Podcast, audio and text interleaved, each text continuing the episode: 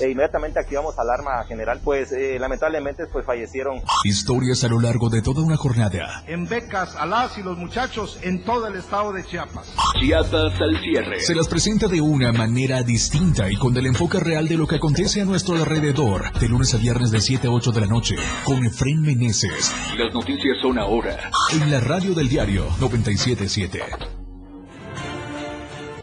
¿Qué tal? ¿Cómo está? Qué gusto saludarlo. Ya es viernes. Soy Efred Meneses. Estamos cerrando una semana más, así es que quédese con nosotros en Chiapas al cierre, completamente en vivo desde la torre digital, la torre multimedia del diario de Chiapas. Ya son las 7 en punto. Gracias a usted que nos escucha y nos ve a través de la radio del diario 97.7 de FM y obviamente también las redes sociales. Si nos permite, vamos a compartir el link esta tarde también para que más gente tenga la oportunidad de podernos ver, escuchar y compartir la información. Así es que gracias por estar en sintonía y frecuencia con nosotros. Quédese porque hay muchos temas importantes para platicarle a usted. Así es que, ¿qué le parece si comenzamos? Porque lo que hoy es noticia, mañana es historia. Este es Chiapas al.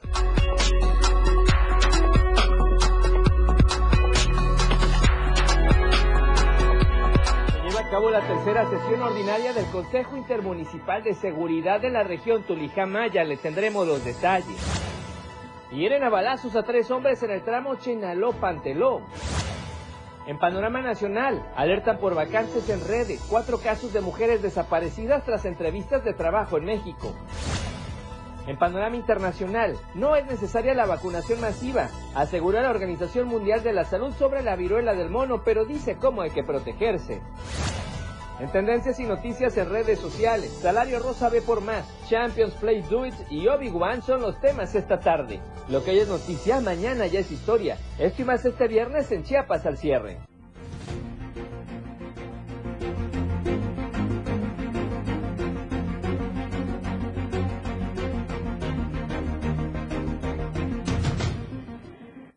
¿Qué tal? ¿Cómo está nuevamente? Qué gusto saludarlo. Gracias por estarnos escuchando, por estarnos viendo y obviamente, efectivamente ya estamos con toda la información. Tarde, agradable en Tuxtla Gutiérrez, un poco fresca. Estuvo llovinando en algunos puntos de la capital chapaneca, en otros no hubo ni una gotita de agua, pero sí hizo bastante calor el día de hoy. Hay que estar muy pendientes. Le daremos más adelante también el pronóstico de lluvias, porque seguirán las lluvias para estos días. Hay que estar, obviamente, abrigados si es posible, no exponer a los pequeñitos, a los adultos mayores, tener a la mano el paraguas y, obviamente, seguir con todos los protocolos sanitarios por el tema del COVID-19. Así es que quédese con nosotros. Soy Efraín Meneses. Nuevamente, qué gusto que nos vea, que nos escuche. Un saludo a nombre de todo el equipo de producción de Diario TV Multimedia que ya están, por supuesto, como siempre, trabajando. Y recuerde, sus comentarios en vivo también son bienvenidos para que le enviemos un cordial saludo esta tarde. Puede comentarnos alguna de las notas, puede platicarnos si algo está sucediendo muy cerca de donde usted se encuentra. Lo importante es estar, como siempre, muy comunicados. Tenemos cuenta en Twitter, tenemos cuenta en Facebook, la cuenta de Instagram, el canal de YouTube, la radio del diario, la página web y por supuesto usted puede conseguir también el impreso en los principales lugares de venta en la capital chiapaneca y en las principales ciudades. Ahí está apareciendo en pantalla la cuenta en Twitter y además la cuenta en Instagram. Muy fácil ubicarnos y muy fácil seguirnos. Instagram, Diario de Chiapas Oficial y en Twitter, Diario de Chiapas. Así es que para que usted esté muy pendiente con nosotros. Por lo pronto, ¿qué le parece si vamos a ver cómo están las calles de Tuxtla Gutiérrez? Estamos en el crucero de Laguitos y Chapultepec.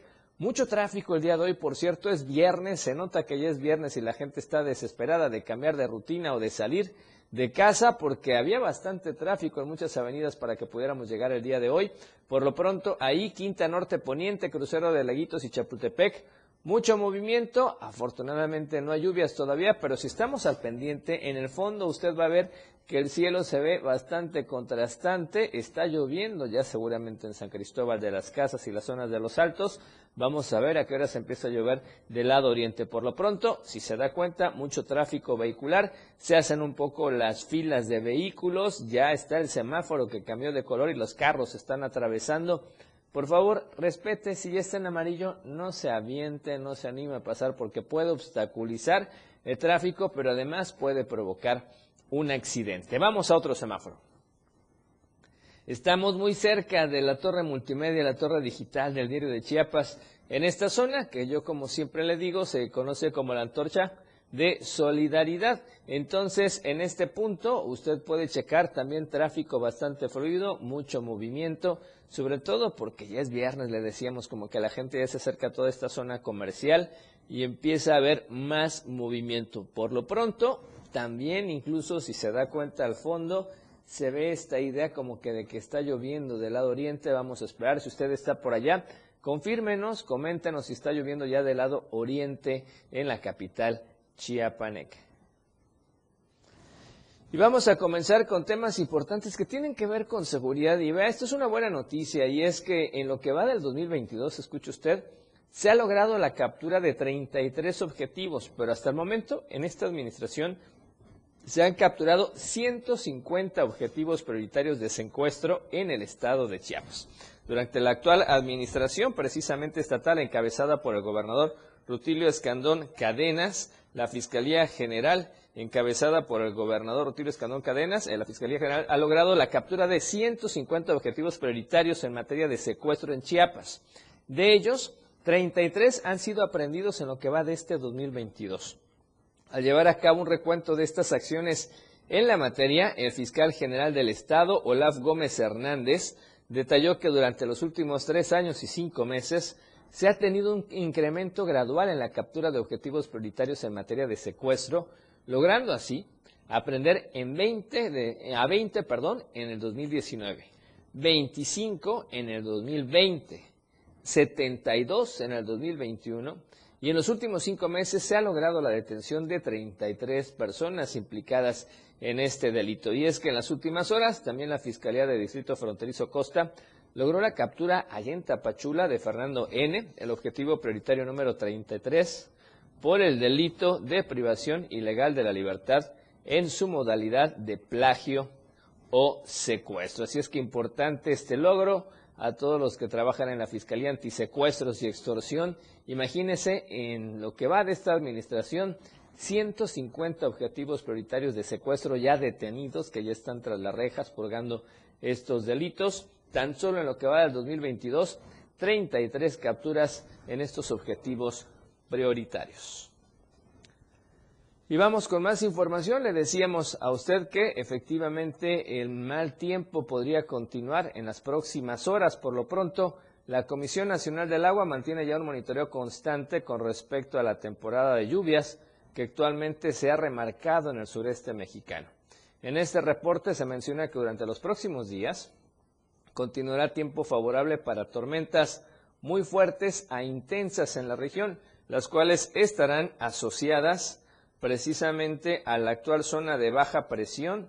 Este sistema continuará también fortaleciéndose sobre el sur y el Golfo de Tehuantepec y previniéndose de esta evolución a ciclón tropical incluso ya de viernes a sábado. Posterior a esto, se prevé también su aproximación posible para el ingreso al continente de eh, pues este tipo de fenómenos. Durante el día el ambiente se espera sea cálido y también, por supuesto, eh, en ese contexto, también se espera que durante la noche y madrugada ah, el clima sea de templado a fresco y frío en zonas de montaña. La amplia circulación asociada al sistema de baja presión seguirá favoreciendo el aporte de humedad hacia la región, donde el potencial para lluvia se mantendrá en tormentas muy fuertes a intensas. Hasta el momento se prevé que el sistema de baja presión se mueva hacia el oeste-noroeste para evolucionar a ciclón tropical y este primer ciclón tropical se va a llamar Ágata. Cabe mencionar que para el fin de semana se, podría tener ese posible ciclón tropical y se ubicaría, ojo, escuche usted, cerca de las costas de Oaxaca y Chiapas, mientras que las amplias bandas de nubosidad estarán cubriendo la mayor parte de la región sur-sureste del país. Así es que muy pendientes de Ágata, que podría ser el primer ciclón tropical ya se podría formar este fin de semana en las próximas horas. Y por lo pronto nos vamos a la vía telefónica con nuestro compañero Edgar Castillo, nuestro corresponsal, y es que vea que ahí en Arriaga están haciendo una modalidad de extorsión, pues que llama la atención, hablan como que si fueran trabajadores del ayuntamiento. Edgar, ¿cómo estás? Buenas tardes, te escuchamos, adelante, por favor. ¿Qué tal? Muy buenas tardes, así es, extorsionadores llaman a nombre del ayuntamiento de Arriaga para exigir dinero el ayuntamiento del municipio de Arriaga emitió un comunicado para deslindar responsabilidades de las llamadas de extorsión por parte de la delincuencia organizada. En su texto dice, el gobierno de Arriaga alerta a la ciudadanía sobre llamadas de extorsión desde el número telefónico 811-825-1937, presuntamente a nombre de la Tesorería Municipal, donde exigen a comerciantes informarles el pago inmediato de una cuota para poder trabajar en la vía pública. En ese sentido, el ayuntamiento desmienten que estas llamadas que provienen de un número con nada de Nuevo León sean de personal que labora en el municipio que preside la contador público Yolanda Alonso de los Santos, por lo que exhortan a la ciudadanía arriaguense a presentar sus denuncias anónimas por extorsión a través de los números de emergencia 911 y 086. La extorsión es un delito que se paga hasta con ocho años de prisión. Ante cualquier sospecha, solo cuelga y denuncia ante las autoridades competentes. Cabe señalar que se ha dado las llamadas de extorsión que diariamente ante la delincuencia organizada opera en esta región Istmo Costa. Este es mi reporte desde el municipio de Arriaga. Gracias, Edgar. Vamos a estar muy pendientes de esta información y a la gente de Arriaga, mucho ojo, por supuesto, mucho cuidado con este tipo de llamadas. Y vamos a seguir con más información porque precisamente ante esta cercanía de esta posible primer tormenta tropical de nombre Ágata para las próximas horas o este fin de semana, también el gobernador del estado hizo un llamado a la ciudadanía a extremar precauciones precisamente por las lluvias y además aprovechó para recordar la invitación y que la gente se vacune contra el COVID-19. Además, reiteró que las medidas preventivas de protección civil están centradas en alejarse de ríos y montañas ante riesgo de deslaves e inundaciones. Hay que trasladarse a refugios temporales en caso de ser necesario y llamar al 911 si se registra alguna emergencia a fin de recibir atención de las instituciones federales, estatales y municipales, así como también de las brigadas de protección civil. Vamos a escuchar lo que dijo el gobernador del estado, Rutilio Escandón Cadenas, al respecto y le hacemos el llamado cariñoso, afectuoso a todo el pueblo de Chiapas, que por favor acudan a vacunarse, porque ahora con la temporada de lluvias también vienen las enfermedades respiratorias y la vacuna protege la salud, previene la enfermedad y sobre todo, lo más importante, salva la vida. Así que por favor, no dejemos para otro día esta oportunidad, porque ahora tenemos suficientes vacunas. Están en todas las clínicas y en los hospitales. Pero además están abiertos 161 centros de vacunación. Gracias al gobierno de la República que encabeza nuestro querido presidente Andrés Manuel López Obrador para combatir esta enfermedad tan grave, tan peligrosa que es el coronavirus. Así que por favor, hagamos posible el derecho humano a la salud. Nos vacunemos porque ya viene la época de precipitaciones pluviales y también eso contagia fácilmente de las enfermedades respiratorias. Y el COVID-19 es una enfermedad de este tipo. Así que vamos todos, aprovechemos para cuidarnos de estas enfermedades. Y le hacemos Así es, ahí está la invitación del gobernador del estado, Otilio Escandón Cadenas, al respecto. Y precisamente las lluvias de ayer por la tarde-noche generaron también afectaciones en el municipio de Berriozábal. Por ejemplo, un vehículo de color rojo tipo TIDA que circulaba sobre la carretera panamericana Tuxtla-Berriozábal perdió el control y provocó que se quedara atascado en una corriente de agua. Al lugar llegaron familiares del conductor y elementos también de seguridad pública y tránsito municipal para rescatarlo. Minutos más tarde, una vivienda del barrio Juan Sabines, ubicada en la sexta sur entre cuarta y quinta oriente, se inundó, logrando que el nivel de agua alcanzara 40 centímetros de altura aproximadamente. Asimismo, en el barrio San Miguel también hubo casas inundadas por estos hechos. La autoridad municipal activó operativos con elementos de protección civil, sistemas de alcantarillado y agua potable, obras públicas, seguridad pública y tránsito municipal, servicios municipales y voluntarios con el objetivo de apoyar a la ciudadanía afectada. Cabe recordar que de acuerdo a la Conagua, pues las lluvias van a continuar. Se prevén tormentas muy fuertes e intensas en Chiapas para este fin de semana y, como les decíamos, es posible que se forme ya Ágata, el primer ciclón tropical frente a las costas chiapanecas. Incluso se espera una disminución de temperaturas por los nublados y habrá temperaturas como máximo 38 grados y en algunos puntos hasta 25 grados centígrados. Así es que muy pendientes de la situación climatológica. Ya veíamos lo que ocurrió en Barrio Sable. Vamos al primer corte promocional. Regresamos con más en Chiapas al cierre. Quédese con Chiapas al cierre.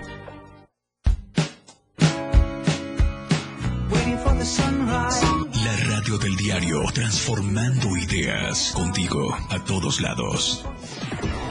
Las 7, con 15 minutos. Ahora el rock puede sentirlo en radio. La radio del diario te presenta el mejor rock que marcó toda una historia a través de los años. Miguel Sengar tiene para ti la mejor selección musical del rock y la radio del diario te lo presenta de lunes a viernes de 8 a 9 de la noche. Rock Show. Con Miguel Sengar en la radio del diario 97.7 contigo en el rock a todos lados para comenzar tu fin de semana con estilo. Suelta el beat. Toda la música que se genera en los mejores clubs del mundo. Todos los viernes y sábados de 9 a 11 de la noche. Ahora escúchalos en las tornamesas de la radio del diario. Line Up del 97.7. Claudio Gómez, DJ Baker. Tiene para ti los mejores sets mezclados en vivo. Lo mejor de la música electrónica con DJ Baker. En la radio del diario 97.7. Contigo a todos lados. En cada momento, en cada segundo, minuto y hora, las noticias siempre le acompañan. Y Chiapas al cierre le presenta las noticias más sobresalientes del día.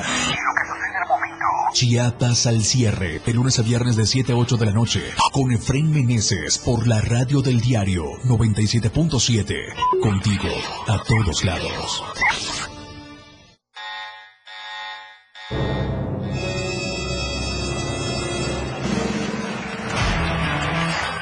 Los 60 minutos más prendidos e irreverentes en radio con el patrón. Él te lleva de la mano con temas sexuales, música, invitados, lo más trendy en redes sociales y lo mejor. Te llevan paso a paso con el mejor ambiente en radio. Después de todo, con el patrón. De lunes a viernes de 6 a 7 de la noche por la radio del diario 977. El patrón contigo a todos lados. Después de todo, ¿acaso hay otro? La mejor manera de estar informado desde muy temprano está en AM Diario, lunes a viernes de 8 a 9 de la mañana con Lucero Rodríguez. Desde el amanecer, noticias cercanas a la gente. Así son las noticias. Para que usted esté informado con lo más relevante de Chiapas, México y el mundo. En la radio del diario, comprometido siempre con usted. 97.7 AM Diario con Lucero Rodríguez. La radio del diario 97.7 FM. Contigo a todos lados. Todas las noticias para usted en Chiapas al cierre.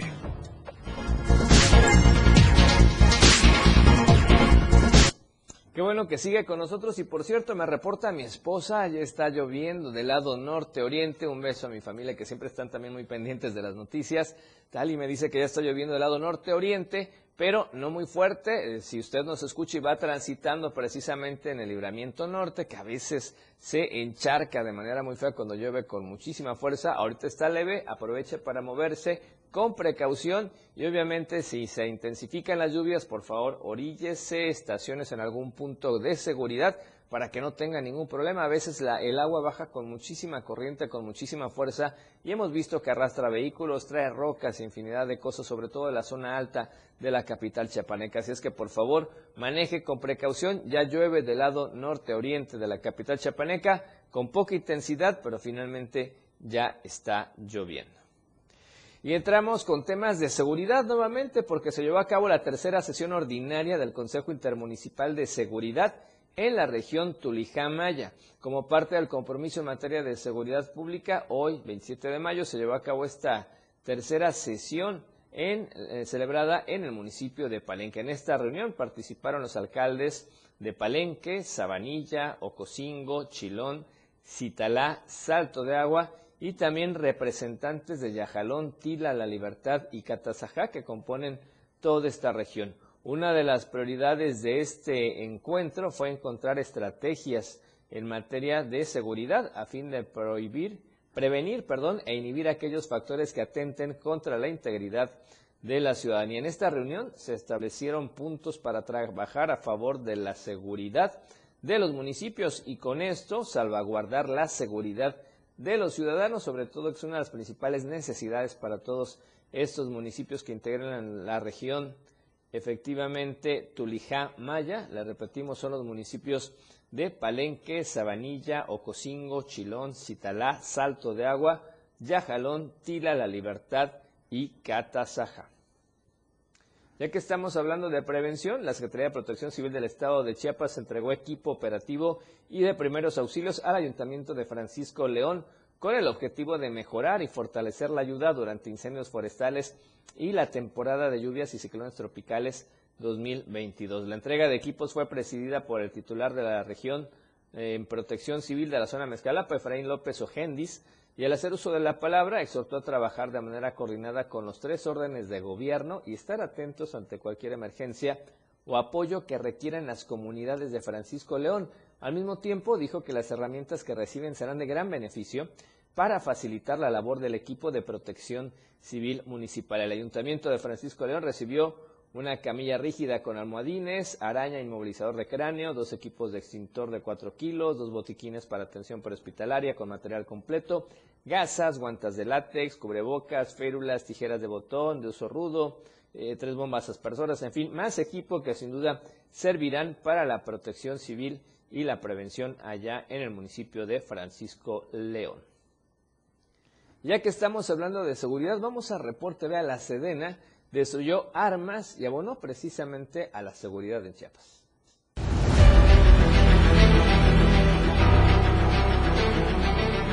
Informarles que se han lanzado diversos programas en favor de sectores de seguridad, con la firme intención, por supuesto, seguir abonando a este tema. En esta ocasión, la Secretaría de la Defensa Nacional dio a conocer la ceremonia de destrucción de armas de fuego, la cual se ha venido reforzando en los últimos años con la firme intención de evitar mayores tragedias o el mal uso de las armas de fuego. En esta ocasión, con la participación o a cargo, mejor dicho, de las comandancias de la séptima región militar y la 31 zona militar se llevó a cabo esta ceremonia. En esta ocasión delimitaron el trabajo en conjunto con instancias tanto de Villahermosa como también del estado de Chiapas, las zonas militares con la firme intención de seguir abonando a este programa. En esta ocasión, en, Villahermosa, correspondiente a la 30 zona militar, se destruyeron 36 armas largas, 192 armas cortas. En la 31 zona militar con sede en Rancho Nuevo, 216 armas largas y 174 armas cortas. Además de la zona militar número 36 en Tapachula con 26 armas largas, 44 armas cortas. En Tenosique, Tabasco, con respecto a la 38 zona militar, 9 armas largas, 22 armas cortas. Además de el predio Toniná, aquí en Chiapas, que pertenece a la 39 zona militar, se destruyeron 5 armas largas y 22 armas cortas. En este sentido, también se dio a conocer que fueron miles de cartuchos los destruidos en esta ceremonia. Cabe hacer mención que, eh, pues bueno, la destrucción de las armas de fuego se efectuó conforme a lo establecido en los procedimientos sistemáticos de operar para el control, destrucción y aprovechamiento lícito de las armas de fuego decomisadas. En este mismo sentido, referir que la supervisión de este evento, la supervisión de esta destrucción, estuvo a cargo del equipo multidisciplinario integrado por especialistas de la décima región militar con sede en Mérida, Yucatán. De esta manera trabajan en conjunto y con ello se sigue abonando al tema de seguridad con la destrucción de armas de fuego. Informó para el diario de Chiapas, Eden Gómez. Bien, y vamos con más información y es que resulta que un programa de reubicación e integración impulsado por la ACNUR, que es la Agencia de la ONU para los Refugiados, ha ayudado, escuche usted, a más de 20 mil personas refugiadas a reiniciar sus vidas en nuevas comunidades de México. Entre 2016 y mayo del 2022, más de 21.935 personas refugiadas y solicitantes de asilo han sido reubicadas dentro de México desde estados del sur, donde las oportunidades de integración y los servicios para las personas reconocidas como refugiadas son limitados a 11 ciudades del centro y norte del país. Más del 70% de las solicitudes de asilo en México se presentan en el estado sureño de Chiapas, es decir, en nuestro Chiapas. Aquí el programa de reubicación e integración local ayuda a la población refugiada y solicitante de asilo a trasladarse voluntariamente e integrarse en ciudades del centro y norte del país, donde la oferta laboral y de vivienda, así como sistemas de educación y salud, facilitan la integración efectiva. La ACNUR, por lo pronto, apoya a personas con alojamiento temporal, orientación cultural, formación profesional, matriculación escolar y colocación laboral. Después de dos años de residencia permanente, las personas refugiadas pueden solicitar su naturalización. Según un reciente estudio de Naciones Unidas, solo un 10% de las personas refugiadas en el sur de México tenía empleo y el 17% contaba con trabajos informales esporádicos. Después de su reubicación, 92% tiene ya un empleo formal con ingresos que eran en promedio 60% más altos que en el sur. Actualmente más de 250 empresas nacionales y multinacionales emplean a personas refugiadas como parte de este programa y se proyecta que las más de 20.000 personas refugiadas reubicadas hasta ahora generan un total de aportaciones estatales que exceden el presupuesto del 2021 de la propia Comar, que es la Comisión Mexicana de ayuda a refugiados. Y vamos a temas ambientales porque resulta que hay un elemento que genera un impacto negativo al medio ambiente.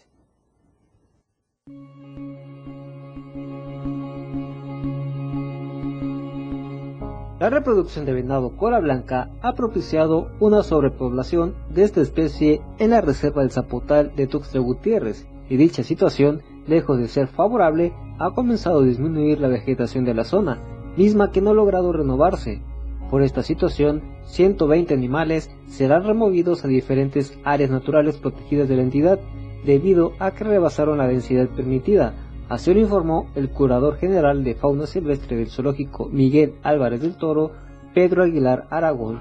Aunque el principal motivo de esta situación es que la deforestación en este espacio ha llevado a limitar el territorio de la fauna, la reserva El Zaputal cuenta con 70 hectáreas, donde el tamaño de la zona ha quedado rebasada por el número de venados que ya se registran en el lugar. Por ello, es importante que la población deba comprender que si la reserva estuviera abierta, los venados buscarían otros sitios y presentarían una migración, pero no lo pueden hacer por lo debilitado que está su territorio. Para Diario de Chiapas, Ainer González. Y vamos a otro tema porque fortalecen el conocimiento de estudiantes de arqueología acá en el estado de Chiapas.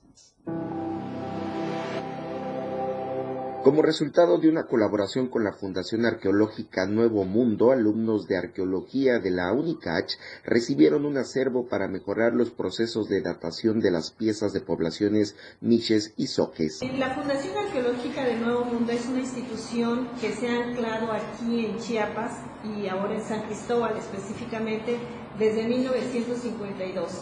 Desde entonces han estado haciendo investigaciones arqueológicas, sobre todo en la parte de la depresión central de Chiapas y la costa de Chiapas.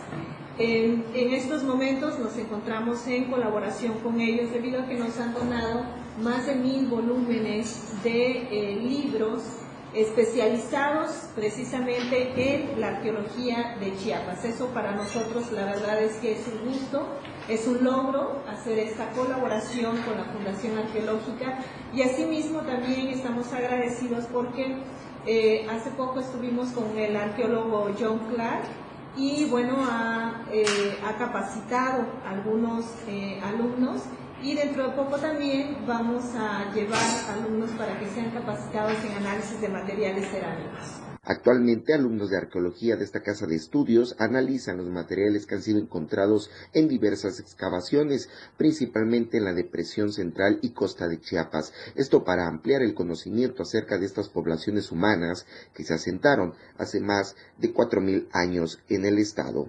Fundamentalmente se encuentran analizando todos los materiales arqueológicos provenientes de esas excavaciones y esos recorridos de superficie. Ellos se han centrado en buscar la parte más temprana del estado de Chiapas, es decir, cuándo son las primeras ocupaciones de nuestro estado, eh, que datan de alrededor de 2000 años antes de Cristo en la costa. Y bueno, eh, son esos materiales arqueológicos con los que nosotros tenemos que hacer comparaciones de nuestro material arqueológico que también está saliendo como producto de las investigaciones que estamos haciendo eh, con, con proyectos específicamente de investigadores de la Escuela de Arqueología. Para Diario de Chiapas, Marco Antonio Alvarado. Y con esta información, ¿qué le parece si vamos al segundo promocional de esta tarde? Regresamos con más en Chiapas al cierre, no le cambie de frecuencia, además también seguimos en las redes sociales. Más noticias después del corte. Toda la fuerza de la radio está aquí en el 977.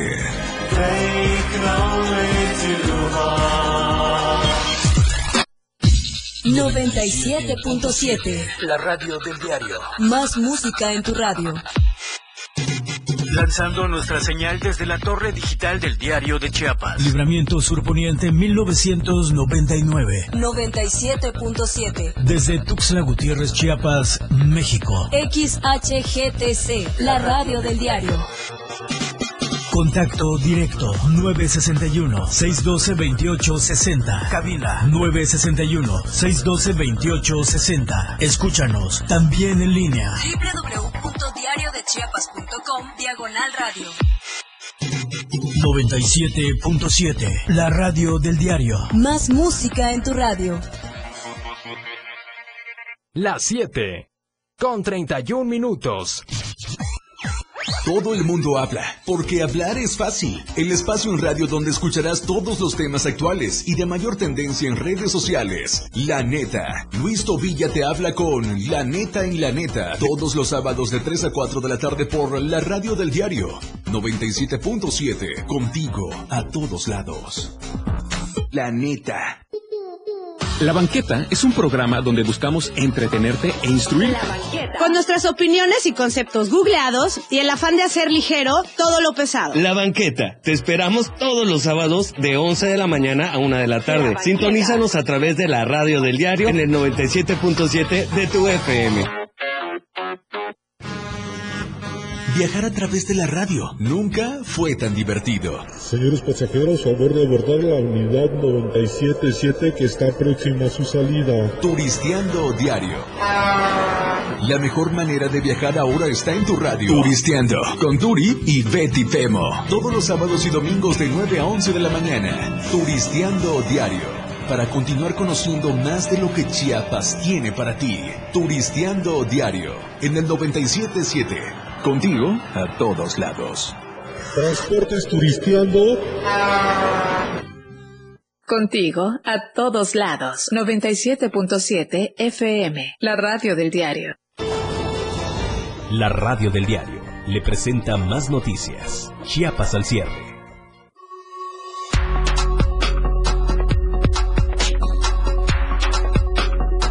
La radio del diario 97.7 FM.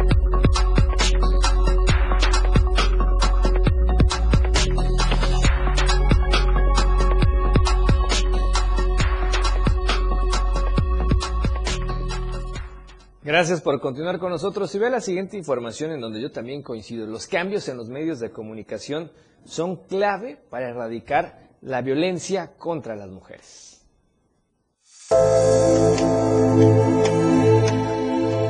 Los medios de comunicación son una pieza clave en la replicación de la violencia de género, pero también actores que pueden contribuir al cambio. En este sentido, el Instituto de Elecciones y Participación Ciudadana de Chiapas, en conjunto con el Observatorio de Participación y Empoderamiento Político de las Mujeres en Chiapas, realizan dos sesiones de un taller cuyo objetivo es identificar las violencias simbólicas y cómo mejorar el tratamiento de la información. Con el fin precisamente de ir poniendo eh, sobre la mesa el tema bien importante del tratamiento eh, de los eh, pues de la violencia política en razón de género a partir de los mensajes de los medios eh, que se transmiten pues en los medios de comunicación en las redes sociales. Y en este objetivo digamos que es muy amplio pues partir desde desde los machismos y desde estas nuevas masculinidades que se reflejan en el quehacer cotidiano y que de alguna manera pues luego también se ven reflejados en la manera como eh, cómo comunicamos y como algunos actores políticos también pues, pueden generar violencia a partir de estos mensajes.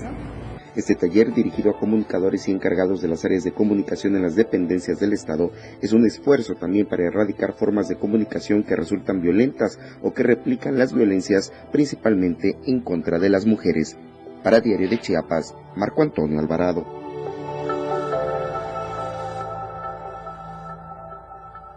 Estadísticas Reportes, información. COVID-19. Bien, entramos a la información que tiene que ver con el COVID-19, con la pandemia. Bueno, alrededor de 60 dosis diarias o más de la vacuna anti-COVID Pfizer se tienen contempladas aplicar a niños y adolescentes entre los 12 y los 17 años de edad en su primera dosis, de 15 a 17 años en su segunda dosis y también refuerzos a la población de 18 años en adelante. Esto dentro de una campaña que realiza el Centro de Salud Urbano los Pinos.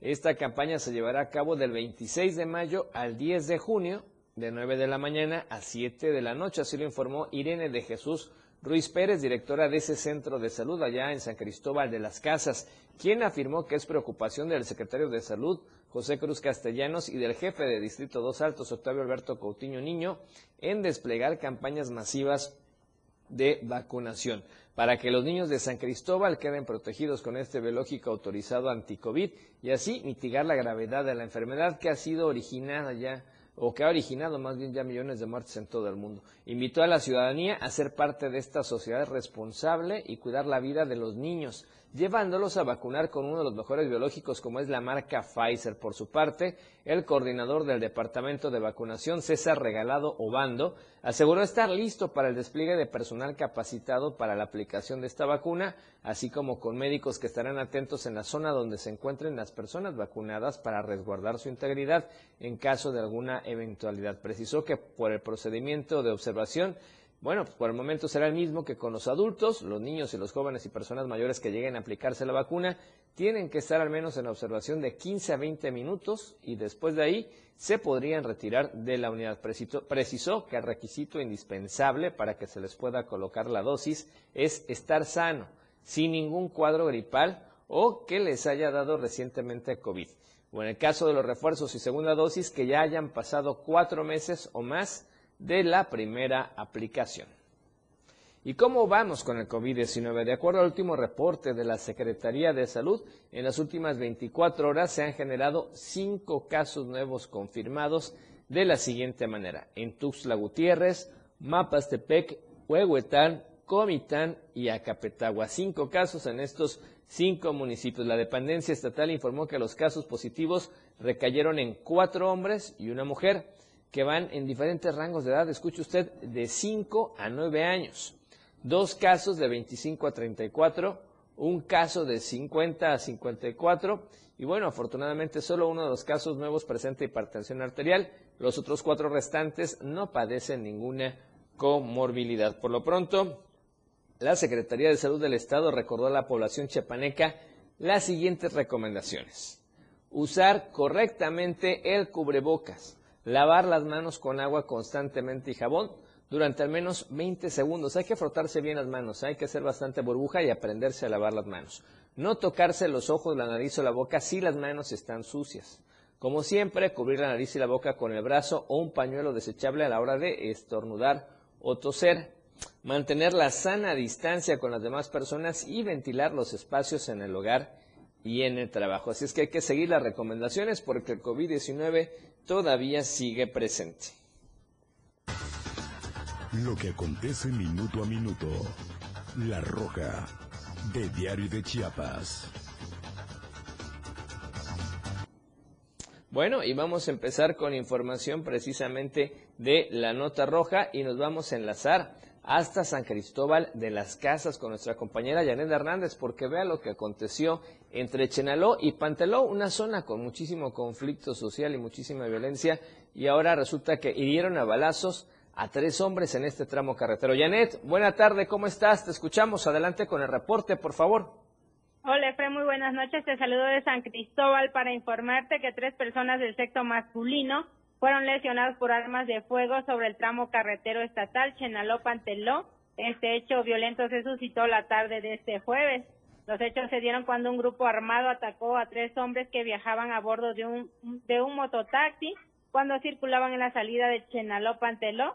Los tres lesionados recibieron impactos de bala en las piernas.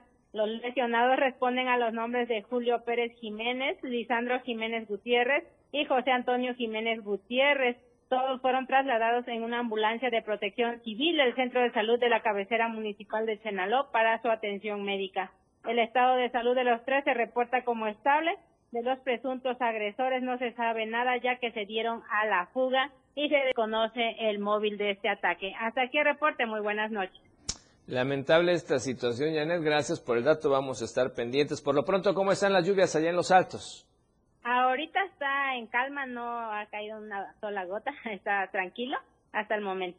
Perfecto. Bueno, pues a cuidarse mucho por las lluvias de las próximas horas. Gracias, Janet. Un abrazo hasta San Cristóbal de las Casas. Gracias. Buenas noches. Buenas noches a Janet Hernández, nuestra corresponsal allá en la zona de Los Altos, siempre con información importante. Y bueno, lamentable este suceso allá entre Chenaló y Panteló. Y bueno, ya que estamos hablando precisamente de lo que ocurre allá en la zona de Los Altos, vea que un presunto ladrón de motos fue detenido en la zona norte de San Cristóbal de las Casas, pero luego ve el castigo que le pusieron los habitantes. Resulta que fue arrojado en el río de Aguas Negras. Esto fue la tarde de ayer jueves y estamos viendo las imágenes de este personaje, este presunto ladrón, ahí aventado al río de Aguas Negras. El presunto ladrón de motocicletas fue sorprendido en el momento que pretendía llevarse una unidad en la colonia anexo El Edén, por lo que vecinos procedieron a detenerlo, amarrarlo, lo golpearon en toda su anatomía y más tarde fue obligado a quitarse la ropa y arrojarse en este río amarillo de aguas negras como castigo. Después de salir del afluente fue amarrado nuevamente para ser entregado a la policía municipal, donde permanecería al menos 36 horas bajo arresto, acusado obviamente de robo o presunto robo de una motocicleta, pero para que esto pasara más tendría que haber una declaración de parte o una denuncia de parte de los afectados. Si no, después de las 36 horas, otra vez a la calle, tal vez ahora con un poco de vergüenza después de esta situación que le pasó.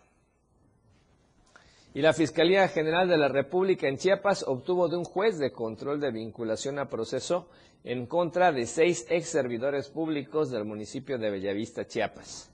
Dicha vinculación se obtuvo por la probable comisión de delito de incumplimiento a sentencia de amparo, previsto y sancionado por la ley de amparo en contra de Octavio M., Yuleni B., Román P., Ténfora L., Abisail M. y Brisney R. durante el periodo de gestión 2018-2021. De acuerdo con la carpeta de investigación, un particular solicitó una información a este ayuntamiento sobre la que se hizo caso omiso para responder, por lo que el particular presentó un amparo para la contestación.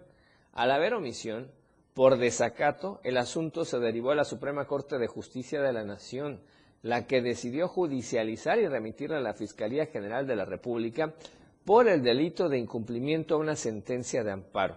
Posteriormente, el Ministerio Público Federal presentó los datos de prueba al juez de la causa, quien decretó como legal la detención y resolvió vincular a proceso a los imputados. Además, impuso como medida cautelar la presentación mensual ante el Ministerio Público Federal y fijó un plazo de un mes de investigación complementaria. Como ve, seis exfuncionarios o ex servidores públicos de Bellavista con esta situación complicada que obviamente tocó puertas en índole nacional y ya está la repercusión.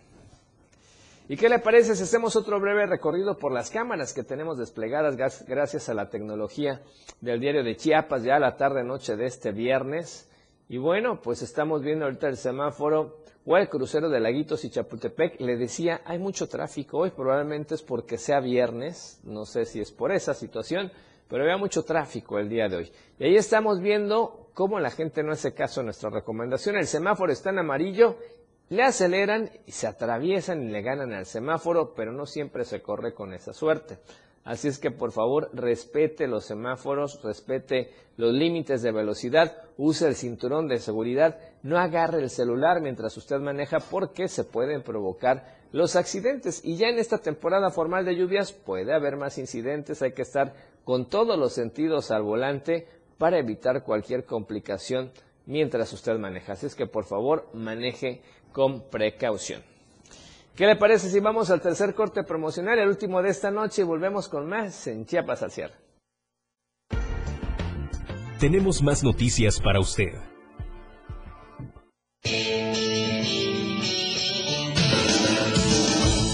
El estilo de música a tu medida. La radio del diario 97.7 FM. La 7. Con 44 minutos. Aquí no se habla mal, se dice lo que es. Salud física y mental. Música, notas y movimiento. Sinergia, estática, ruido y silencio. Somos un todo que provoca cambios y nosotros queremos que nos acompañes para poder hacerlo juntos y en positivo. Y deshacernos de lo que nos estorba. Acompáñanos de lunes a viernes en Mandala. A partir de las 11 de la mañana a través del 97.7 de FM. La escena global del deporte.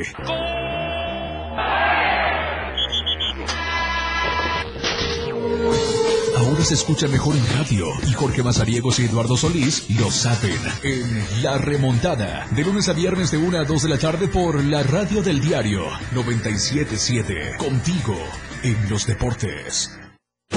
Felipe Alamilla las reúne. Una noticia. Una denuncia. De lunes a viernes de 10 a 11 de la mañana por la radio del diario. Denuncia pública. El espacio en radio para que su denuncia sea escuchada, para que su voz tenga eco. 97.7. Contigo, a todos lados. Ahora la radio tiene una nueva frecuencia. 97.7. Hoy la radio es la radio del diario, lanzando toda nuestra señal desde Tuxtla Gutiérrez, Chiapas, e invadiendo la red en www.diariodechiapas.com diagonal radio. Más música, más programas, más contenido. La radio es ahora 97.7, contigo a todos lados.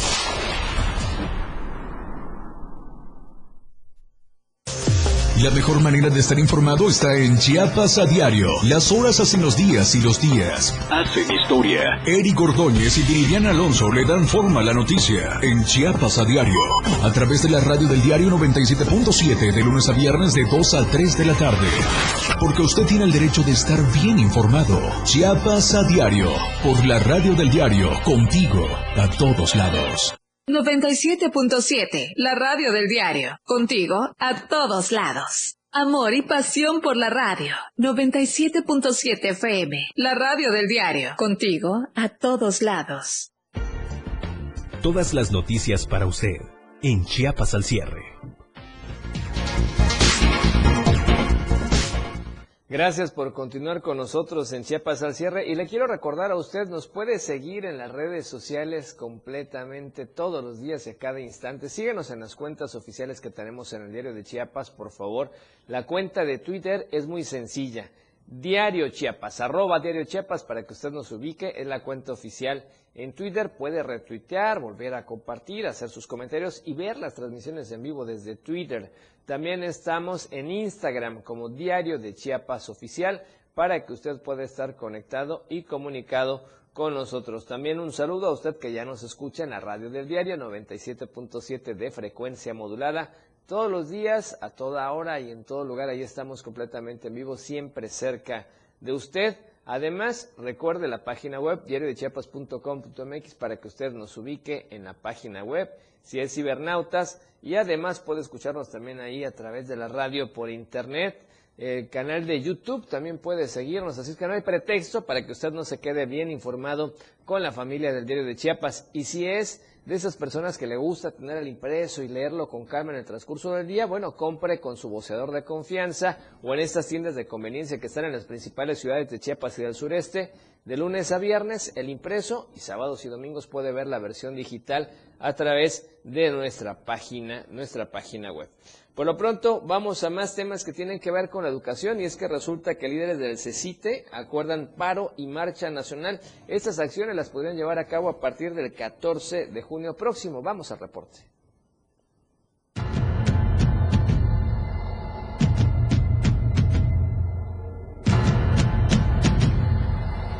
Tuxtla Gutiérrez fue la sede de la primera reunión nacional 2022 de la Confederación Nacional de Sindicatos del Colegio de Estudios Científicos y Tecnológicos del Estado, en donde por acuerdo general todos los colegios a nivel nacional realizarán un paro y marcha por la falta de compromiso de las autoridades federales a los cumplimientos de acuerdos con esta confederación. Ramón Antonio Gastelum Lerma, presidente colegiado de dicha confederación, señaló que sus representados están exigiendo una mesa de diálogo con el subsecretario de Educación Federal, Juan Pablo Arroyo, la Comisión de Educación del Congreso Congreso de la Unión, ya que se encuentran temas relevantes como el rezago de los trabajadores. Y dirigimos a todos los trabajadores de la República Mexicana, reunidos aquí en el estado de Chiapas, los 28 secretarios generales que conformamos esta Confederación de Nacionales, anunciamos a todos los trabajadores que el día 14 de julio haremos una marcha y un paro nacional en toda la República Mexicana.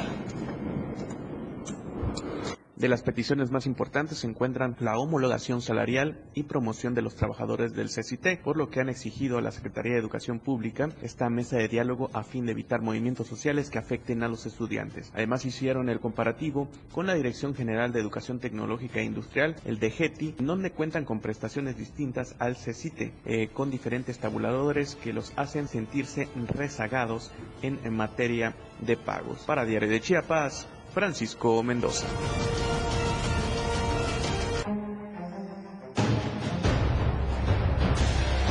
Nacional. Vamos con información nacional y vea, esta, esta nota es importante sobre todo por todo el contexto de lo que se está viviendo en México respecto a la violencia contra las mujeres, las desapariciones y los feminicidios.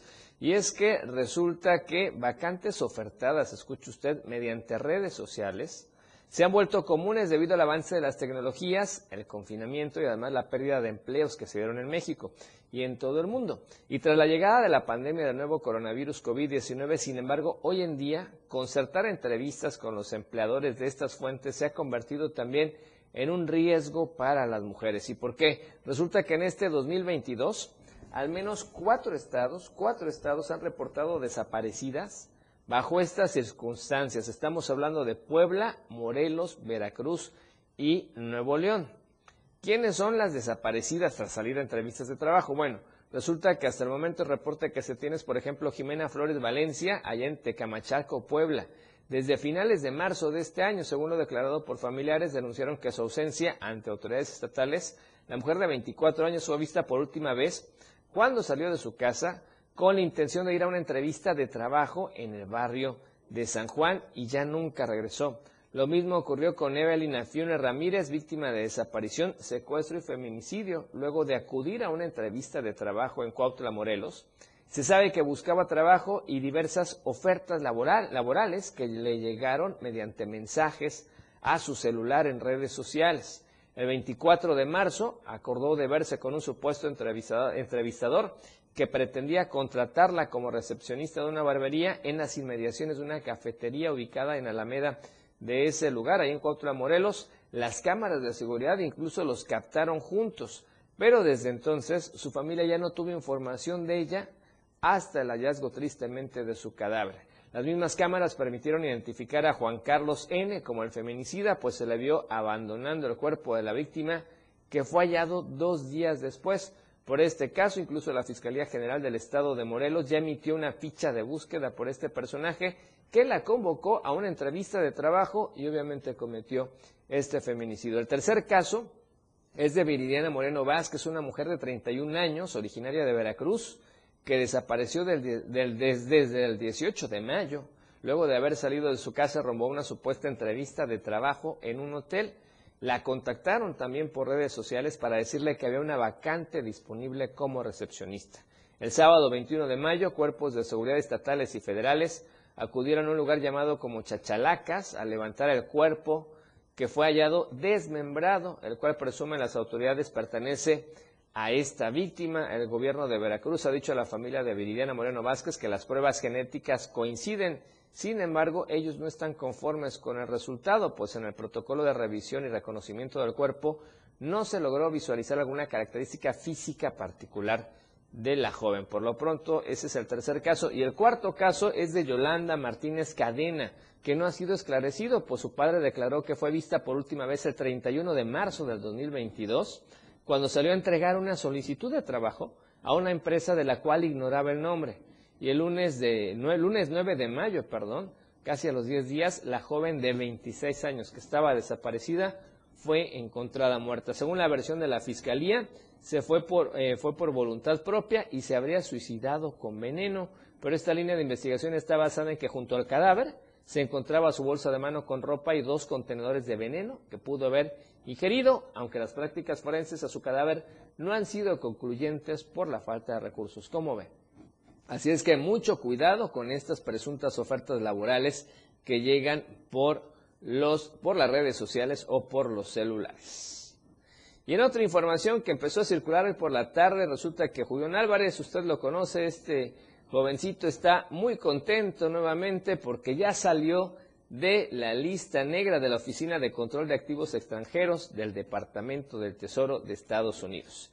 Resulta que usted recordará, estaba en esta situación, en esta lista negra, pero ya fue borrado de este espacio y sus penalizaciones por supuestos vínculos también con el narcotráfico. Dio una conferencia de prensa el día de hoy y había sido señalado en agosto del 2017 de ser prestanombres de Raúl Flores Hernández, conocido como el tío, que es un empresario presuntamente ligado al cártel de Sinaloa y quien enfrenta un proceso en el Distrito de Columbia y en Washington pero a partir de este momento ha protagonizado múltiples escándalos. Por esta razón, la OFAC, recordemos que le congeló las cuentas bancarias o inversiones que pudiera tener en Estados Unidos, además de que se le suspendieron sus visas y se le impidió usar el sistema financiero del país. Al mismo tiempo que el grupero también estaba, recuerda usted, el futbolista Rafael Márquez, que fue incluido también en esta, en esta lista.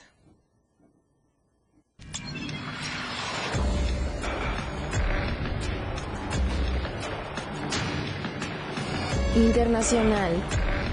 Bueno, y vamos a la información que está emitiendo la Organización Mundial de la Salud. Ellos aseguran que no es necesaria la vacunación masiva sobre este tema de la viruela del mono, pero sí da varias recomendaciones ya para cómo protegerse. Por lo pronto, la OMS, en conferencia de prensa desde Ginebra, Suiza, la jefa de la Secretaría de Viruela del Mono señaló que temen que se propague en la comunidad, pero actualmente es muy difícil evaluar este riesgo, por lo que insistió en medidas correctas. Si hay posibilidades de usar vacunas, que se tengan en cuenta las necesidades de salud y hay que ser muy prudentes en el uso de estas contramedidas. Por lo pronto, dicen que esto se contagia a través de contacto físico cercano, contacto piel con piel, cara a cara y el rastreo de contacto, la investigación y el aislamiento siguen siendo los principales medios de control y por el momento la vacunación masiva no está en plan. Y lo cierto es que en Argentina finalmente ya se reportó el primer caso de viruela del mono. Es el primero en toda América Latina, es el primer caso confirmado. Un residente de la provincia de Buenos Aires presentó síntomas compatibles con esta viruela del mono tras exhibir pústulas en distintas partes del cuerpo y fiebre, así lo informó en su sitio oficial el Ministerio de Salud de la Nación. Este es el primer caso en América Latina de esta enfermedad.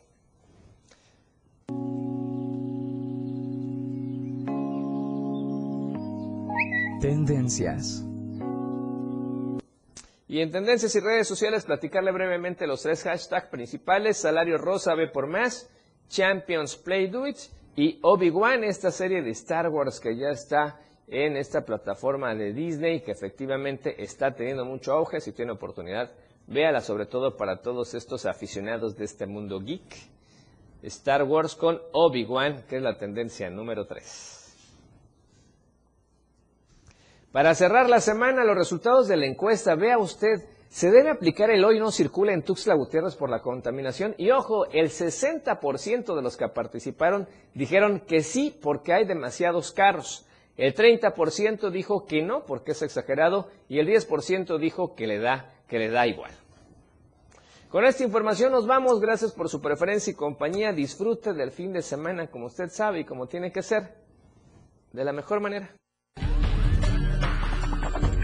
Los acontecimientos que estuvieron con usted son noticias y en la radio del diario se las hemos presentado de manera veraz, oportuna y al momento.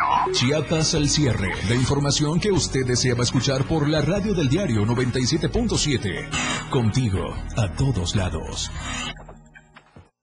La radio del diario 977. Editorial de la radio del diario. Es preocupante la crisis de vivienda en el Estado. Según datos de la Cámara Nacional de la Industria de Desarrollo y Promoción de la Vivienda, en 2018 existían alrededor de 200.000 familias en el medio urbano que no contaban con casa propia. Esta situación tiene dos causas fundamentales. La especulación de precios y la falta de regulación por parte del gobierno. Mientras en ciudades como Mérida, Yucatán, un terreno de 10 por 20 metros con servicios de agua y luz tiene un valor aproximado de 90 mil pesos, en Tuxtla Gutiérrez puede llegar a costar hasta los 350 mil pesos y en muchos casos no está urbanizado. Esto ocurre por la razón de que son los mismos propietarios los que establecen los precios.